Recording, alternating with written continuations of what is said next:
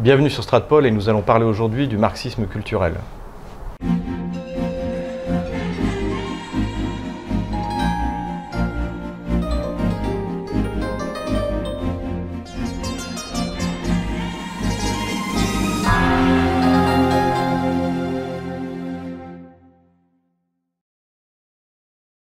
Pierre-Antoine Plaquevent, bonjour. Bonjour. Donc euh, nous vous avons déjà reçu à deux reprises. Les deux fois, nous avons euh, parlé euh, eh bien, de, Georges Soros. une fois à l'occasion de la sortie de votre livre, donc, que je vais mettre en, en lien euh, sur cette vidéo. Sur Georges Soros et, euh, et, la société ouverte, la métapolitique du globalisme, dont j'ai l'honneur de faire, de faire la préface.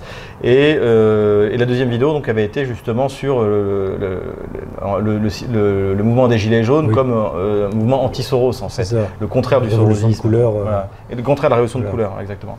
et là, on vient, et vous aviez évoqué, vous en parlez d'ailleurs dans votre livre, du marxisme culturel et qui est finalement un thème euh, dont on entend euh, assez souvent parler, etc. Mais on ne sait pas trop ce que c'est. Alors qu'est-ce que c'est que le marxisme culturel? C'est l'introduction de la lutte euh, qui ne serait plus une lutte des classes, mais une lutte au sein, d'un affrontement dialectique dans le domaine de la culture. Qu'est-ce que, comment est-ce qu'on peut définir ça et quels sont les, les, grands, les grands, on va dire, personnages de, cette, de ce marxisme culturel? En fait, j'ai été amené à étudier cette question en écrivant le livre sur Soros. Et euh, je me suis rendu compte que finalement, dans les courants euh, euh, qui alimentent cette idéologie de la société ouverte et du, globalisme, il y a donc, le, on pourrait dire, l'aile libérale à, la Karl Popper, et puis il y a une aile, une aile plus, plus clairement affichée comme marxiste et comme communiste, et qui en fait a changé de forme tout au long du XXe siècle.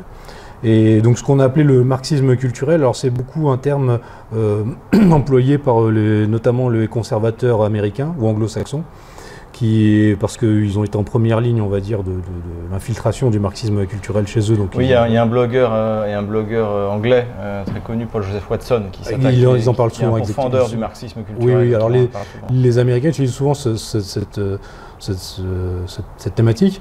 Euh, donc qu'est-ce que ça désigne? En fait, euh, ça désigne les, le, certains communistes euh, qui se sont rendus compte qu'au moment de la révolution bolchevique, que la révolution était, avec le stalinisme, était en train de, trahir d'une certaine manière leurs idéaux et, de comment dire de, ils assistaient euh, à un retour de l'autoritarisme euh, et même de toutes les choses qu'ils avaient combattues, c'est-à-dire la centralité de l'État, euh, le, le, retour de l'autoritarisme, le, le, premier bolchevisme, comme vous le savez très bien, était très radical, euh, proposait des choses comme l'abolition de la famille, des choses... Oui, c'est Alexandra Kolontai, qui était membre du, voilà. des premiers membres du parti bolchevique et la, la, la, mère de tous les féminismes, on peut dire. C'est ça. Alors des gens, justement, euh, ça, c'est essaimé à travers toute l'Europe. Euh, des, gens comme par exemple George Lukács qui euh, en, Hongrie, qui a été dans, le premier communisme et qui était l'idéologue vraiment de la terreur rouge aux côtés de Bela des gens comme ça. Forts de leur échec sur le réel, mhm. vont se replier sur, on va dire, la théorisation et sur l'idée que ce qu'on ne peut pas faire euh, en passant le, premier marxisme, le, marxisme de Karl Marx, euh, actait que pour, pour faire la révolution, euh, il fallait passer par la question sociale. Il fallait utiliser et manipuler la question sociale, en fait. Donc, au moment de, la révolution industrielle, les masses de gens qui ont été déracinés des campagnes et qui se trouvaient dans des conditions de vie défavorisées, euh, il fallait s'appuyer sur ces classes-là. La classe messianique, c'était le prolétariat. Euh, donc il fallait euh, utiliser cette classe pour aboutir à une révolution internationaliste. Quand la révolution internationaliste va prendre, va prendre une forme concrète avec le léninisme, et, avec les, différentes euh, républiques euh, communistes euh, à ce moment-là, ou les, conseils ouvriers comme en Allemagne. Face à, donc à cet échec, comme je disais, ces gens vont se, replier sur le, culturel et sur la, théorie et vont dire que finalement maintenant ce n'est plus par le social, c'est par la culture. Et, et, donc à partir de là, il faut donc déconstruire les référents et les, cadres euh, de la, société euh, occidentale. alors on a tous ces intellectuels qui vont se, regrouper sous, sous l'égide de ce qu'on appelait l'école de Francfort, parce qu'elle était basée à Francfort, et qui est en fait l'Institut de recherche sociale. Et donc ces gens-là vont d'une certaine manière, au moment où montent parallèlement le fascisme et le communisme, un peu à la de Karl Popper qui essayait de réarmer le libéralisme, eux, ils vont essayer de réarmer euh, le marxisme.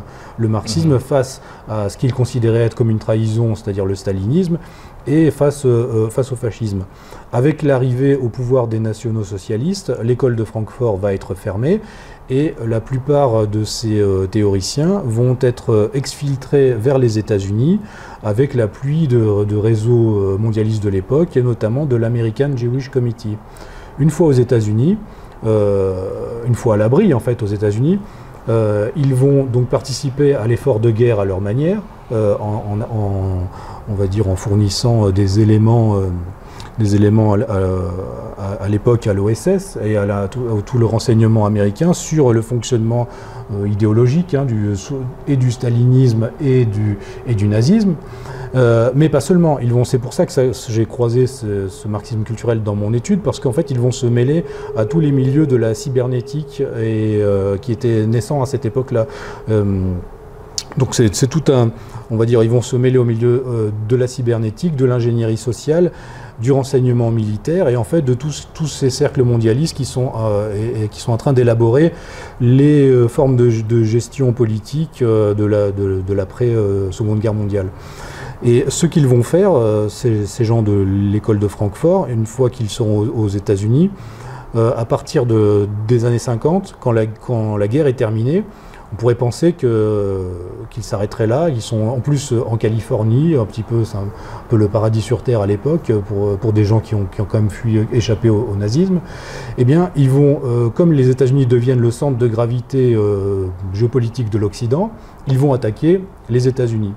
Et ils vont l'attaquer notamment au travers d'une grande étude qui est, l'étude sur la personnalité euh, autoritaire, euh, euh, comment dire, qui a été chapeautée notamment par Théodore Adorno et qui se propose en fait, qui est une vaste enquête sociologique sur la population américaine et sur des échantillons d'Américains de, moyens et qui, qui en fait acte l'idée que potentiellement euh, le, fascisme peut renaître euh, aux États-Unis. Ces grandes euh, études sur la population américaine, ça me fait un peu penser au, au Kinsey Report. Oui, oui, oui c'est ça. Le fait de vouloir démontrer que tous les hommes sont, sont, enfin, une grosse partie des hommes en fait ont une expérience homosexuelle. Enfin, toutes ces statistiques truquées. On est vraiment là-dedans parce qu'en fait, c'est ce qu'on a appelé. les Américains l'appellent le marxisme culturel, mais en fait, la définition plus exacte serait même le freudo-marxisme aussi, parce que ce sont des gens qui en fait vont croiser aussi euh, donc toutes les, études, euh, notamment Wilhelm Reich, tous ces gens-là, vont expliquer à chaque fois l'émergence du fascisme ou du totalitarisme par euh, le, supposée répression sexuelle qu'il y aurait dans l'ordre traditionnel. Et ils vont attaquer, alors, non seulement euh, le capitalisme, non seulement, euh, on pourrait dire, la société de consommation à cette époque-là, mais la société traditionnelle, disant que c'est elle qui génère automatiquement des formes euh, d'autoritarisme. Donc, en fait, en France, c'est mai 68. Alors voilà, c'est là qu'on va observer, en fait, avant que mai 68, c'est l'aboutissement. Mais avant ça, depuis les années 50, il y a dans les universités américaines, parce que c'est vraiment de là que va, va, va va partir ce, poison, d'une certaine manière. Ils vont infiltrer les, les, les, universités américaines et diffuser leur idéologie. Et en fait, dans les années 60, c'est tout le, tout le mouvement, par exemple, euh, de contestation euh, contre la guerre du Vietnam, ou, de, ou qui, qui, est assez juste, on va, on va dire, bah, va être infiltré par ces gens-là. Le général de Gaulle était... Voilà, mais sauf que le, justement, le général de Gaulle, lui, va avoir euh, mai 68, il, va se, il va avoir mai 68, qui est en France, qui était euh, on va dire, animés par des gens qui étaient en pointe du marxisme culturel, des Cohn-Bendit, des gens comme ça. Leur revendication n'était plus sociale, elle était sociétale. Et, c'était des revendications d'ordre social. Pour abonder dans votre sens, il y, a, un film que j'aime beaucoup euh, de 1958 qui s'appelle Les Tricheurs de Marcel Carnet, mmh. et euh, qui décrit justement en 1958 cette société où, le, où les, valeurs sont des antivaleurs, c'est-à-dire l'argent, l'argent règne, on a le droit de voler, on a le droit de faire chanter, une sécurité sexualité débridée, qui n'a Ah pas du tout attendu mai 68 pour, euh, pour apparaître. Et, euh, et puis fi- pour finir, le, bon, euh, faut- après il faut voir le film, mais le, le rôle du, du frère, notamment de, l'héroïne, hein, euh, euh, qui est un ancien, qui a fait l'Indochine, etc., qui, qui- qui- qui est mécanicien, qui est complètement dépassé par, euh, par cette volonté de, de- de transgression de, de- sa sœur. Enfin, tout, tout est déjà oui, oui, oui. effectivement, euh, euh, Ah et surtout le, le- le modèle américain qui fait rêver, avoir une voiture américaine, etc. Enfin, c'est un, des meilleurs films pour, pour comprendre, un très beau film vraiment que je recommande, Les Tricheurs de Marcel Carnet, Ah qui caractérise ça, qui montre très bien qu'on est en 1958, 10 ans avant, donc, avant la, la- la- cette pseudo-révolution, et, euh, et, euh, et qu'en fait le, le verre est déjà dans le fruit, la société est contaminée. Mais en fait, euh, leur, force, ça a été de, de comprendre justement que maintenant euh, le monde allait être, enfin l'Occident allait être américanisé, donc il fallait subvertir l'Amérique pour subvertir euh, le reste de, de l'Occident. Et d'ailleurs, étudier le marxisme culturel euh, montre que en fait les, les premières victimes, euh, souvent en tant que, que nationalistes, on a tendance à être en- en- naturellement anti-américains, mais on comprend que les premières victimes ont été les Américains eux-mêmes, en fait, Ouais. l'Américain moyen. Et notamment, les, les études sur la personnalité autoritaire, c'est vraiment limpide. C'est on prend des échantillons de toutes sortes de gens, des, des ouvriers, des, des cadres supérieurs, des, des, des- étudiants, on les questionne sur euh, une échelle qui est appelée échelle F, donc échelle du fascisme, et selon les réponses, on est plus ou moins fasciste. hein. c'est un peu 50 nuances de, de- de- de fascisme. Donc en fait, cette destruction d'ailleurs, de, comme ils appellent ça, du patriarcat, Voilà. qui est encore très présente, Alors, notamment dans les élites gauchistes américaines. oui. Je vois euh, le- le- Cortés, par exemple, qui est la- une figure montante de la gauche américaine, euh, qui en plus qui a tout, qui a tout pour plaire, puisqu'elle est, elle est, euh, elle est d'origine non, non européenne, ça. euh, euh, etc. Et avec un discours euh, qui finalement va vole pas beaucoup plus haut que celui de Daniel Euh, mais euh, très, très agressif et très antipatriarcal, et pour la transition énergétique et, C'est- c'est- l'écologie. En fait, c'est c'est le produit de ça. C'est la quintessence de ça. oui, oui. Aujourd'hui, c'est ça en fait, c'est-à-dire le marxisme culturel. Euh, en France, c'est donc aux États-Unis, donc c'est quelqu'un comme euh, comme Cortés. Et en, en France, c'est qui alors le marxisme culturel? En France, c'est qui? Euh, bah, C'est-à-dire que maintenant, euh, le, le marxisme culturel a porté ses fruits, donc on est, on, on- ils n'ont même plus besoin d'être marxistes. Oui, il n'y a, plus de théoriciens. Maintenant, Voilà, c'est leur produit. C'est leur produit. Parce qu'on voit bien qu'il y a comme une baisse de niveau. Exactement. Donc, euh, je ne pense pas que Daniel Obono. Mais le marxisme culturel en France, ça serait par exemple l'Institut Terra Nova qui avait euh, D'accord, Parti socialiste. Là, on est en plein ça, dans les. Eux, ils cochaient toutes les cases, c'est-à-dire s'appuyer euh, sur. En fait, euh, pour les marxistes classiques, la classe euh, messianique, c'était le prolétariat. Pour les marxistes culturels, ça va être les minorités. Et c'est toujours, c'est pour ça que ça rejoint les thématiques de Soros, parce que Ouais.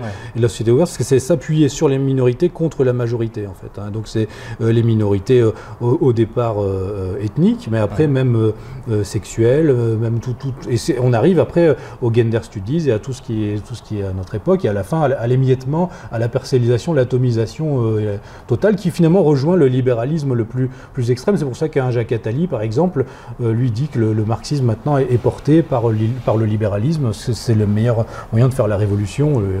Donc euh, euh, ça se rejoint. En fait, les paupériens et les marxistes culturels se rejoignent dans le, le même, euh, la même vision du monde. John Lockland, euh, qui euh, que nous aurons bientôt sur, sur cette chaîne, euh, expliquait euh, justement que euh, finalement le John Lennon avec Imagine Ah oui, avait réussi là où euh, Karl Marx avait échoué. C'est-à-dire que finalement, imagine un monde où il n'y a pas de frontières, où il n'y a Mais- plus de guerre, où, euh, Exactement. Il n'y a plus rien. Quoi. Mais en fait, il y a, il y a plusieurs. euh, moi, je hum, vois ça comme ça. c'est- Il y a plusieurs mouvements dans la, dans la subversion, en fait, depuis, depuis la Révolution française et même avant, en fait. Et euh, on a, on a d'abord l'illuminisme, un peu de, voilà, des Lumières. la- la- la- ensuite, ça- le Saint-Simonisme, des choses comme ça. Ça va aboutir au 19e siècle à une radicalisation au premier socialisme, qui est plutôt utopique, après, qui va devenir très scientifique et très matérialiste avec, avec Marx. Et ensuite, comme je vous disais, face à l'échec de la révolution bolchevique, là, ils vont se replier sur la théorisation et sur la- l'attaque directement sur la substance euh, humaine, on pourrait dire, hein, et sur tout ce qui, tout fonde l'anthropologie euh, traditionnelle, mais partout, où c'est possible d'a- d'attaquer. Euh, Donc pour combattre en fait ce marxisme culturel, puisque c'est un peu aussi pour ça qu'on est là, euh, qu'est-ce que c'est? C'est le retour, euh, le retour aux sources, justement. oui. Euh, comme votre maison d'édition.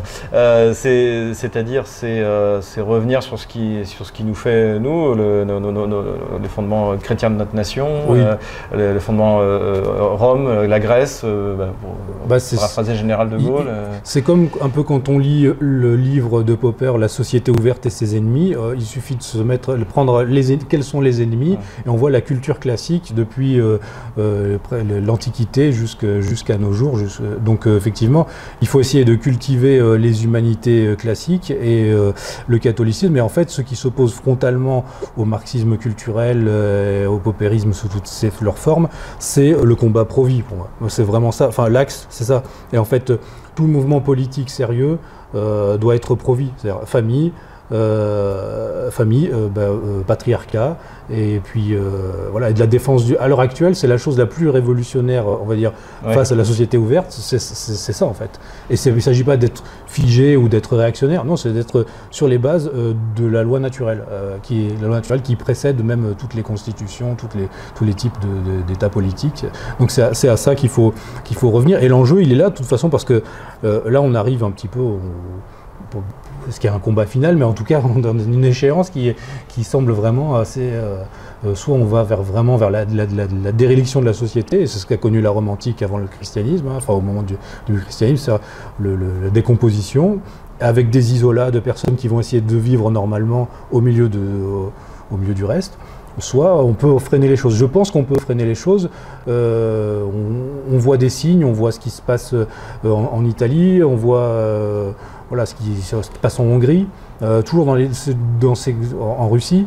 Euh, en Russie, c'est central ce qu'on voit. On voit quand même que euh, malgré tous les problèmes qu'il y a, la centralité est donnée à la famille, à la démographie, à la, en tout cas à la volonté de, redresser la démographie et à l'Église à l'Église non, pas comme un État théocratique, mais comme le centre de gravité de la société. si on n'a pas ça, on, va, on, s'effondrera. Voilà. Et les marxistes culturels, pour finir, si on regardait en France, par exemple, on a des gens euh, tous ces gens, bon, il y a l'école de Francfort, mais après il y a des gens qui, on va dire, véhiculé des idées similaires et dans, dans le domaine francophone, c'est par exemple des gens comme Althusser, euh, qui est théoricien marxiste, qui en fait était fou, mais c'était un aliéné, mais qui était, euh, qui était révéré par tout, le, par, tout le milieu intellectuel français, qui a étranglé sa femme, qui était en fait un, un, vrai psychopathe et qui essayait de, de faire ressurgir à l'extérieur toutes les problématiques qu'il avait à l'intérieur. Et en fait, ça c'est aussi, il y a, on pourrait dire, la personnalité autoritaire. Alors ça c'est une grande spécialité marxiste c'est qu'il euh, comment dire, euh, il euh, médicalise les adversaires, il, psychologise tout. Homophobie. Voilà, homophobie, ça. Et en fait, le, le conservateur, le, voilà, tout ce qui est du, conservatisme, tout ce qui est du, patriarcat, relève de la maladie mentale, en fait, et, en fait génère des, des, des, interdits qu'on intériorise. Alors après, on est mal, et après, bon, ben, comme disait Freud, ce qui est, ce qui est refoulé doit éclater en défoulement. Voilà. Donc c'est le fascisme. Puisqu'on est sur l'interdit, justement, et ce sera ma, ma dernière question. Euh, on, a vu euh, apparaître pas mal de livres euh, justement contre la, pornographie, et notamment bah, en Russie, il y a une lutte contre la pornographie, alors qui qui vise à interdire euh, ou à contrôler l'accès aux sites euh, pornographiques. Alors évidemment, tout ça peut être contourné, on sait très bien qu'on ne peut pas, mais déjà c'est un message très clair qui est envoyé par, par l'État russe, c'est-à-dire que c'est mal, oui. c'est mauvais pour votre santé. Euh, voilà. Et est-ce qu'on peut considérer que justement cette espèce de, de, porn culture, parce qu'ils ont on utilise justement est aussi un aspect de la, du marxisme culturel ah, totalement. Bah, là, on a eu une radicalisation. Si on regarde ce qui était porté depuis les années 60 jusqu'à notre époque, on va dans le toujours plus loin.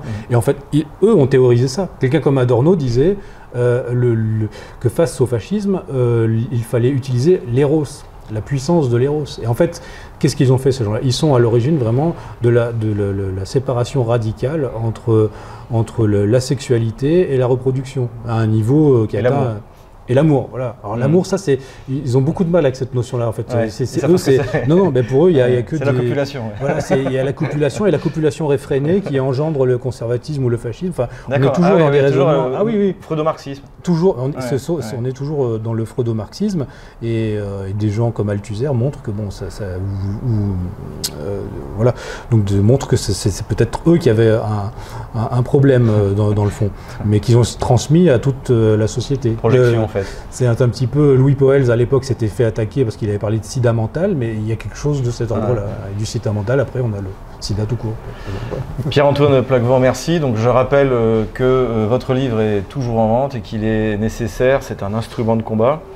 Euh, merci donc pour, cette, euh, pour cet entretien et euh, nous nous reverrons encore régulièrement puisque en fait à partir de votre livre il y a des tas de sujets importants qui, qui, doivent être traités, continuer à être traités. Donc continuez à lire, continuez à vous cultiver, retournez aux classiques, retournez aux livres d'histoire. Oui.